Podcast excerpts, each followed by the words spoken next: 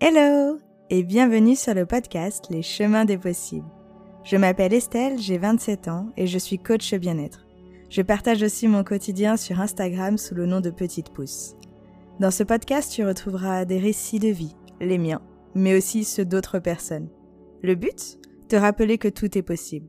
J'espère que cela te plaira et je te souhaite une bonne écoute. Hello, hello, j'espère que vous allez bien. On se retrouve aujourd'hui pour un nouvel épisode de podcast et c'est un épisode que vous allez avoir en direct puisqu'il est mercredi matin et que je vais vous poster cet épisode à midi. J'ai un peu réfléchi sur ce que je voulais vous dire, comment je voulais le faire, comment je voulais revenir avec ce podcast. Et j'aimerais bien, comme je l'avais déjà dit, faire des formats vidéo. C'était mon idée pour aujourd'hui, sauf que bah, j'ai pas reçu le matériel à temps et j'ai décidé d'aller faire un petit tour sur Clermont-Ferrand. Donc, ce qui peut expliquer qu'il peut y avoir des bruits de fond, euh, notamment mon, neveu Pipin, qui est un chat, ou bien euh, la route euh, qui est passante à côté. Donc, il peut y avoir des bruits de voiture. Donc, je m'en excuse. C'est un podcast qui va être aussi sans montage, je pense, parce que j'ai pas envie de me prendre la tête avec du montage aujourd'hui, ce qui vous amène aussi un peu plus d'authenticité. Donc, il y aura des bruits parasites, chose que j'essaye d'enlever dans mes autres podcasts. En tout cas, j'espère que vous allez bien. Moi, ça va plutôt bien et je suis contente de pouvoir dire ça parce que ça a été très compliqué dans ma vie ces derniers temps pour vraiment beaucoup de raisons. Je ne vais pas m'étaler sur le sujet parce que ça reste des, choses personnelles. Certaines, j'ai pas du tout envie de les partager, mais du coup, ça m'a amené à, des réflexions, des choses que je voulais partager avec les autres et notamment sur le fait que on ne dit pas tout dans la vie. Il y a des tabous, il y a de la pudeur et moi, j'ai remarqué que dans ma famille, tout ce qui nous va nous toucher nous faire du mal, ça peut être la maladie, ça peut être plein de choses comme ça. Je m'excuse, pas ma voix en plus. Ça peut être la maladie ou plein de choses. On va avoir tendance à le garder pour nous et les épreuves les plus dures, les vivre avec le noyau très, très resserré. On a en tout cas, j'ai grandi dans une famille où on veut pas attirer la pitié. C'est très clair et du coup, on ne va pas dire quand c'est compliqué. Quand on vit une épreuve dure, on préfère le garder pour nous plutôt que le partager et avoir des regards, pas de pitié, mais vous voyez dans peut-être si, de pitié. Je saurais pas dire exactement et en fait, j'ai remarqué ça. Donc moi, je le suis un peu moins. J'ai appris à m'ouvrir avec le temps, mais dans ma famille, c'est quelque chose de très ancré et on garde tout secret, à part pour le noyau, voilà, vraiment très resserré. On met du temps à dire ce qu'on a vécu, on attend que l'épreuve soit passée avant d'en parler. Alors je ne sais pas si c'est une bonne ou une mauvaise chose. je m'excuse, j'ai vraiment la voix enrouée. Je ne sais pas si c'est une bonne ou une mauvaise chose. Tout ce que je sais, c'est que quand on s'ouvre pas aux autres, eh bien, ça va devenir un peu compliqué d'avoir du soutien où on peut se dire: «Je me sens seul dans certains moments». Mais si on n'explique pas aux autres qu'on est en train de vivre, bah, on risque pas d'avoir de la du soutien, de la compassion. La question, c'est est-ce que c'est à nous d'aller le dire aux gens ou est-ce que c'est aux gens, quand ils prennent de nos nouvelles, d'expliquer un petit peu: «Bah, écoute, en ce moment, c'est compliqué pour moi». Je sais pas, j'ai pas la réponse. Et j'avoue que des fois ça m'a mmh, ça a été un peu compliqué pour moi parce qu'il m'a fallu aussi des fois respecter le choix de ma famille, de pas dire certaines épreuves qui m'impactaient moi indirectement. Donc j'ai fini quand même par en parler autour de moi avec, des amis très proches, expliquer tout ce qu'on a pu vivre, comment ça se passe et que finalement, bah, j'essaye de garder la face dans tout ça. Et je pense que ça m'a aidée parce que, sinon j'aurais été vraiment très seule. Je me serais sentie vraiment très seule si je si je partageais pas tout ça. Mais je sais que je l'ai quand même en moi de pas le partager parce que je préfère, heu, je me dis: «Allez, je me conditionne mentalement et puis j'ai pas envie d'embêter les autres avec mes problèmes». C'est ce que je me dis, en fait. Alors que moi, je ça me ferait énormément de peine si un ou une amie à moi ou ma famille avait un problème et me le partagerait pas dans le sens où par peur de m'embêter. Pas du tout, je préfère savoir si la personne, elle va pas bien pour être là pour elle et tout. Mais heu moi, l'inverse, c'est compliqué. J'ai toujours peur d'embêter les gens et puis je me dis que on a tous nos problèmes dans la vie, donc on n'a pas envie de d'en rajouter une couche pour les autres, alors que c'est des choses qui les concernent pas. Bref, ça, c'est ma façon de penser, c'est peut-être pas la bonne et je pense que franchement, je serais curieuse d'avoir vos retours par rapport à ça, pour voir si déjà, est-ce que je dois m'ouvrir plus? Est-ce que finalement on fait tout ça ou pas? Je serais vraiment curieuse d'avoir l'avis de tout le monde à ce sujet-là. Parce qu'en fait, c'est tabou, c'est tabou, quand on a des gros problèmes, la plupart du temps, on affiche un sourire et il faut pas qu'on nous demande trop longtemps si ça va parce que moi, tu me demandes 1 fois, 2 fois et à la 3e fois, je peux me mettre à pleurer. Mais pourtant les 2 premiers, je vais te dire: «Ouais, ouais, ça va, ça va. Je garde la tête, tout va bien, ouais, ouais, ça va» et la 3e, non, je suis au bout de ma vie et ça, voilà, c'est ma réflexion de: «Qu'est-ce qu'on doit faire de ça?»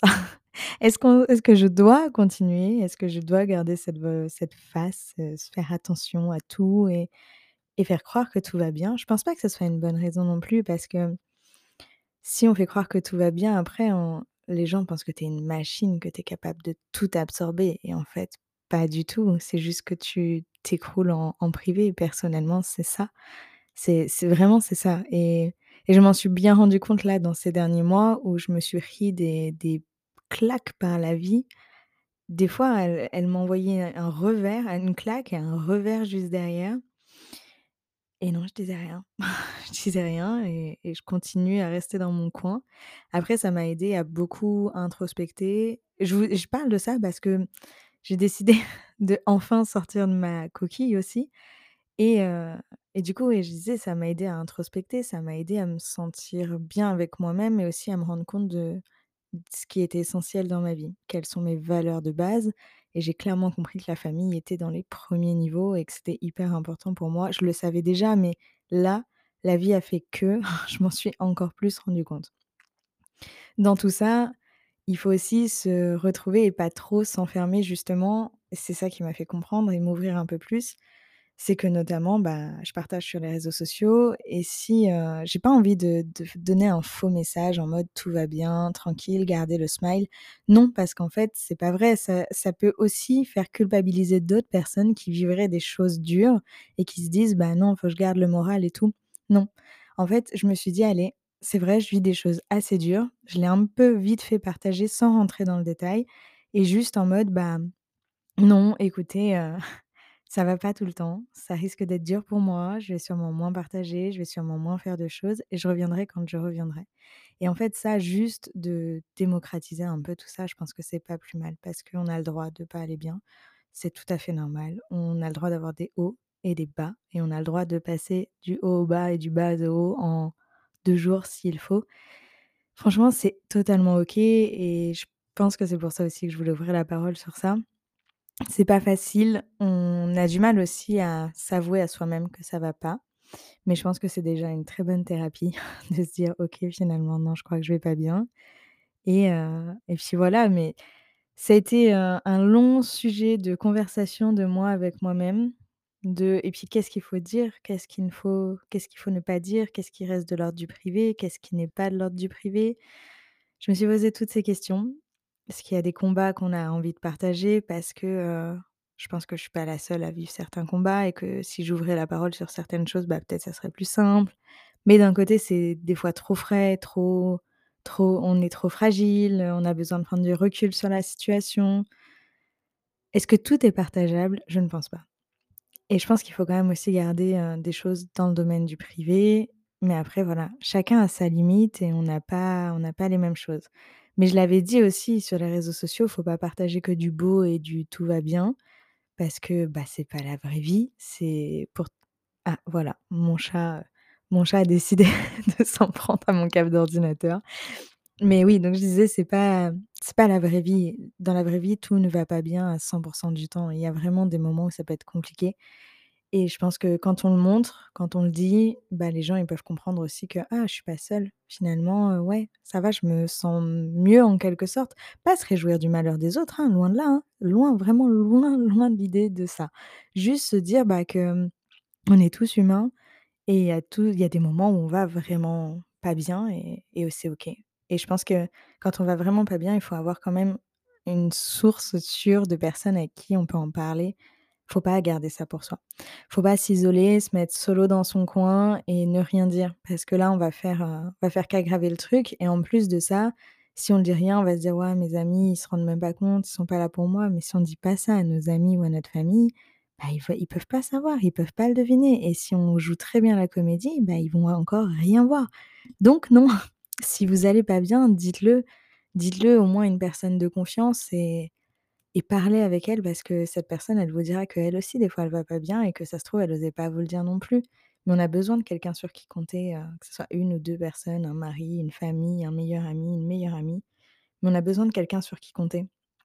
Quelqu'un, heu, sans lui envoyer tout tout notre malheur, juste dire: «Je te préviens, juste en ce moment, je vais pas très bien, je serai peut-être moins joyeuse, moins souriante, je serai peut-être pas la meilleure des compagnies, mais au moins tu sais pourquoi». Et je pense que c'est c'est comme dans toute relation, la communication et l'honnêteté est importante, donc il faut le dire, il faut le dire. En tout cas, voilà, on n'est pas obligé de l'afficher à tout le public, mais au moins aux personnes qui comptent vraiment pour nous. Et du coup, ça m'amène aussi à un autre sujet. J'ai, difficilement parlé, face caméra. J'ai difficilement bah, j'ai pas pris mon micro pendant, bien 1 mois, 1 mois et demi, que ça soit pour enregistrer des méditations des podcasts ou quoi que ce soit. J'ai pas pris le micro. Surtout pour les méditations que j'ai enregistrées pour mon programme, je l'ai pas fait, pendant 1 mois parce qu'en fait, tout se transmet par la voix. Et je savais que j'étais vraiment dans une phase où si je fais bah, déjà d'1, j'allais me forcer à le faire parce qu'enregistrer une méditation quand tu vas pas bien et demander à quelqu'un de se détendre et et l'amener à la relaxation, l'amener dans un autre monde. Quand toi tu vas pas bien, bah, en fait, tu as beau essayer de convaincre l'auditeur, dans ta voix ça va passer. Si si tu si pas bien, dans ta voix ça va se ressentir comme un «ça va» où tu vas si tu quelqu'un va te demander: «Comment tu vas?» et tu réponds: «Ça va» on va sentir que ça va pas réellement. Si tu réponds: «Ouais, ça va trop bien!» on va le sentir. Même si tu essayes de le, de le de le jouer en quelque sorte, ça se sentira entre un vrai «ça va» et un et un faux «ça va» en quelque sorte. On le sent déjà rien qu'à la voix. Donc prendre le micro, parler, transmettre des messages, des idées, bah, c'est un peu compliqué et j'avais pas envie de transmettre, une mauvaise énergie à ce moment-là, en tout cas pour les méditations parce que même pour le podcast, tout aussi, mais c'est différent encore le podcast parce que c'est vous et moi, on parle. Les méditations, je veux vraiment que la personne, elle se sente bien ou la relaxation, qu'elle soit à l'aise dans un dans son cocon. Donc j'ai envie de lui donner tout ce que je peux lui donner de positif et donc j'estimais que que ma voix n'allait pas suivre derrière. En tout cas, c'est pas ma voix en tant que telle, vous voyez? C'est ce qu'on donne dans sa voix et je sentais que j'avais pas assez pour ça. Donc j'ai préféré me dire: «Allez, c'est pas grave, heu, je décale, je décale et je préfère attendre». Je sais qu'à un moment ça ira mieux, en tout cas, j'ai espoir qu'à un moment ça ira mieux et je préfère attendre ce moment-là. C'est ce que j'ai fait et je pense que ça serait à refaire, je referais la même chose parce que j'ai vraiment pas envie de donner de mauvaises choses et j'ai vraiment envie que ça soit positif et que la personne se sente bien en face. Bref, voilà, je voulais dire ça parce que c'est vrai que ça m'a, mmh, ça m'a marquée. J'avais déjà écouté un podcast il y a longtemps sur qu'est-ce qu'on transmet par la voix. Je me rendais pas assez compte à cette époque-là et là, je me suis complètement reconnue et complètement retrouvée en mode: «Bah, non, non, non, c'est vrai que si si je fais genre tout va bien, vous allez quand même le sentir, quoi». Donc c'est pour ça, là, c'est aussi plus facile pour moi de revenir au micro parce que je me convainc pas que tout va bien, je sens que ça va mieux. Je veux pas vous dire que tout est parfait, que tout va très, très bien. Je reste encore avec beaucoup d'anxiété, beaucoup de stress que j'ai connu et développé ces derniers mois, que j'avais pas forcément avant. Alors je me suis peut-être porté l'œil, en disant que ça va, je connaissais pas trop l'anxiété, bah, les grosses crises d'angoisse ou quoi que ce soit. Non, là, je les je les connais un peu plus. Mais bon, bref, c'est pour, heu, faire un point sur ma vie aussi. Je me suis dit: «Voilà, c'est un peu un podcast où je vous mets de tout, mais c'est globalement pour parler de santé mentale et de bien-être» et moi, donc du coup, de mon côté, j'ai eu, bah, beaucoup de stress. Il y a des choses que je peux partager, il y a aucun problème avec ça. Je je l'ai pas caché. J'ai en fait de base j'avais de base un problème, cardiaque qui est de la tachycardie sinusale. On m'a diagnostiqué ça en 2017. Ouais, c'est ça, en 2017. Donc j'ai été sous traitement, pour le cœur pendant 3 ans, si je dis pas de bêtises. Un peu moins, 2 ans. Pendant 2 ans et en fait, j'ai refusé un petit peu d'avoir ce traitement parce que je suis je suis j'aime bien contredire tout ce qu'on me propose, mais je je voulais pas prendre ce traitement parce que c'est un traitement à vie, parce que ça change le rythme cardiaque et ça me gênait, en fait. J'avais pas envie d'être dépendante de ce traitement. Donc j'ai commencé à voir à avoir un mode de vie un peu plus sain, faire attention à plein de choses. Je suis allée davantage dans le yoga, tout ça, tout ça et et en fait, j'ai fini par arrêter mon traitement cardiaque parce que mon cardiologue m'a dit avec l'accord de mon cardiologue, bien évidemment. Mon cardiologue m'a dit que mon cœur était sain et que cette tachycardie était totalement inappropriée. Ce qui s'est passé, c'est que, début mai, fin avril, début mai, j'ai fait une énorme bah, une énorme, une grosse crise de tachycardie avec une tension très élevée et j'ai cru que j'allais y passer. Très sincèrement, là, j'ai cru que ça allait être très compliqué parce que, tout il se passait quelque chose que j'avais jamais connu de ma vie. On pouvait de l'extérieur, on aurait pu croire une crise d'angoisse ou quoi que ce soit, mais moi, de l'intérieur, c'était pas du tout ça. C'était vraiment une douleur thoracique, assez compliquée, un rythme cardiaque qui s'emballe. Rien ne le fait descendre alors qu'habituellement j'arrive à gérer ça et ça faisait longtemps que ça m'était pas arrivé non plus, quoi. Donc j'ai paniqué forcément et ce qui m'a amené à faire une crise une espèce de crise de spasmophilie aussi derrière. J'ai fini aux urgences pour aller regarder ce qui se passait et en plus il y a eu des déboires parce qu'on m'a raccroché au nez en me prenant pas au sérieux. Je vous passe les détails, c'est pas le plus important. Mais donc j'ai fini aux urgences, pour confirmer, bah, c'était bien une tachycardie, mais ça allait plutôt bien, mon cœur était encore sain, il y avait pas de problème, pas de problème avec les marqueurs cardiaques, donc plutôt cool et la vie a fait que, en fait, il y a, 7 mois de ça, j'ai, en novembre, je me suis dit: «Ça serait bien que je refasse un check-up avec mon cardiologue, ça fait un bail que je l'ai pas vu, ça fait plus de 4 ans, j'aimerais quand même être sûre que ça va au niveau de mon cœur». Donc je me dis ça en novembre et là, fin avril, début mai, je fais cette crise de tachycardie et ce qui se passe, c'est que du coup, en novembre, j'ai pris rendez-vous pour mi-mai avec mon cardiologue. Donc cette crise de tachycardie, elle arrive 2 semaines avant que je retourne chez le cardiologue. Je sais pas si vous voyez, mais je trouve que des fois dans la vie, il y a pas de hasard. Et là, clairement, il y avait pas de hasard parce que j'aurais pris rendez-vous là, j'aurais rendez-vous dans 6 mois et j'aurais pas eu d'explication.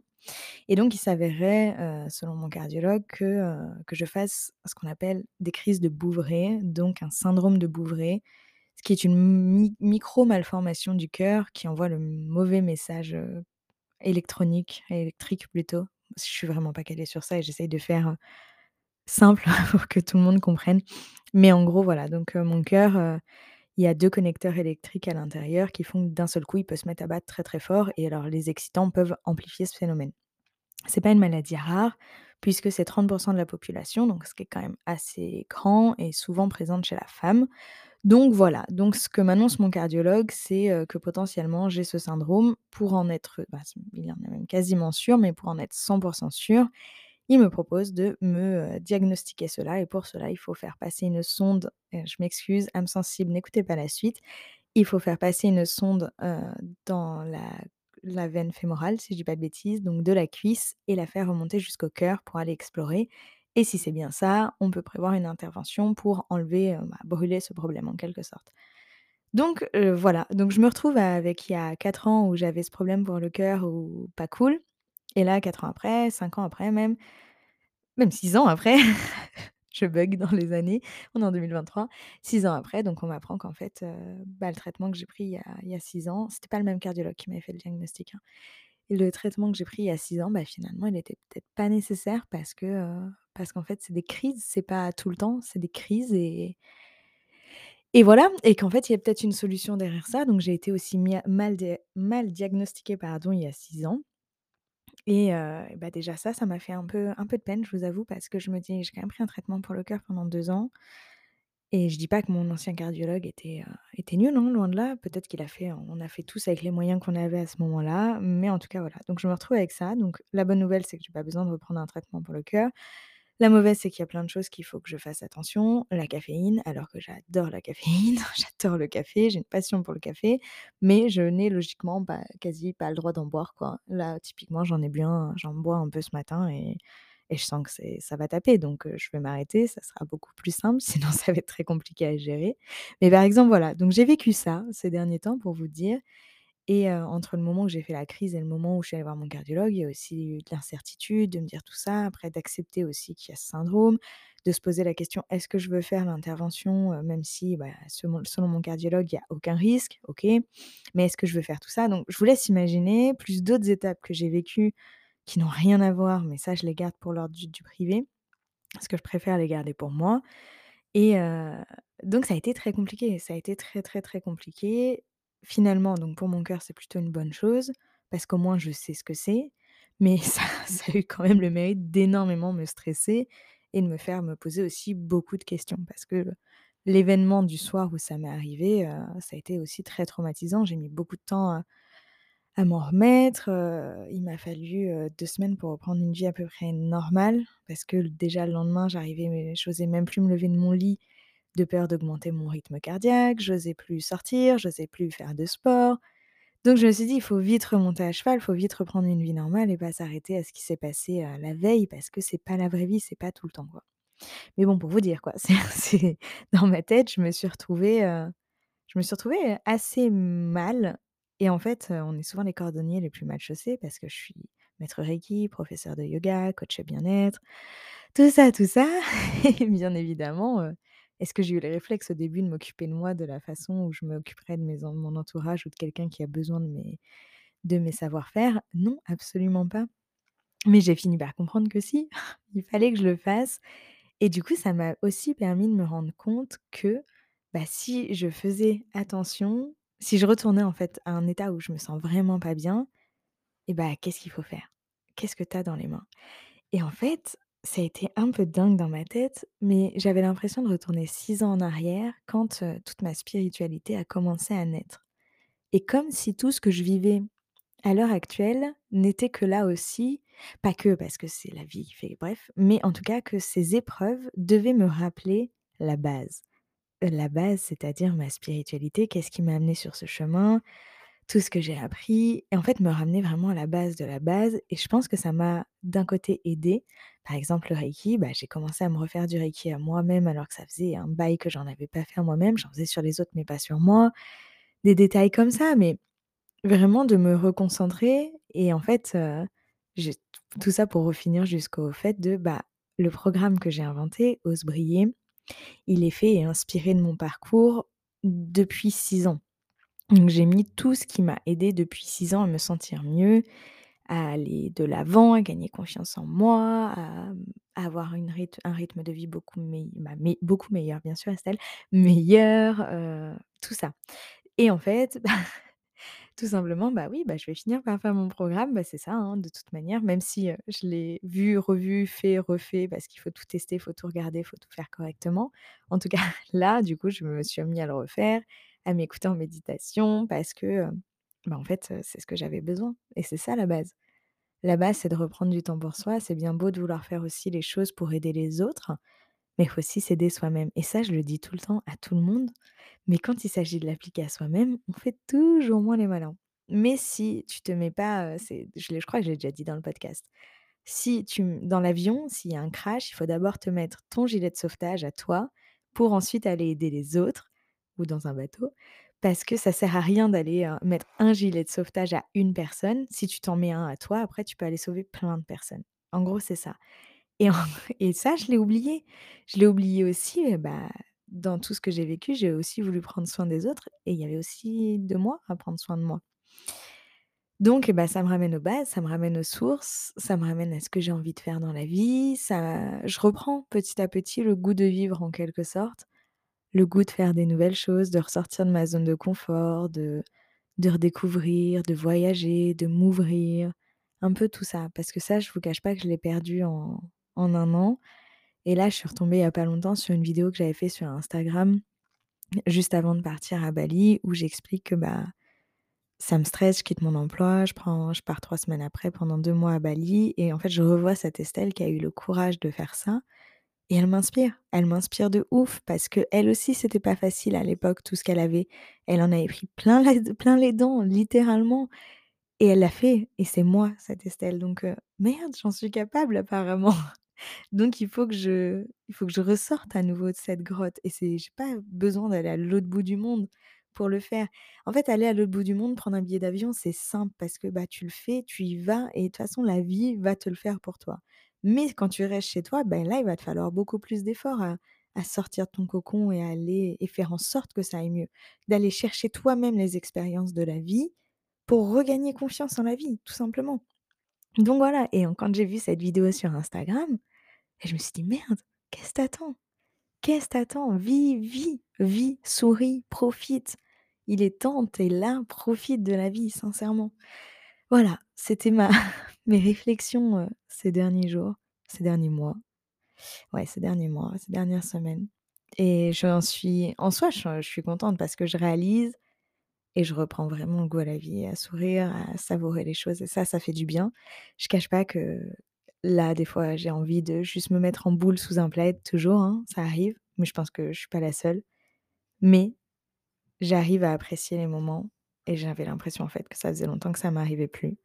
Je suis contente, je suis fière de ce que j'ai fait, je suis fière d'avoir sorti mon programme aussi et j'apprends à me à aussi être fière de moi, même si c'est pour des petites choses. Là, le programme, c'est un truc de fou pour moi parce que je travaille depuis un an, mais heu, le reste des petits trucs à côté, bah, genre là, je suis à Clermont-Ferrand toute seule, je suis venue monter toute seule descendue toute seule à Clermont-Ferrand et ça déjà, je suis hyper contente.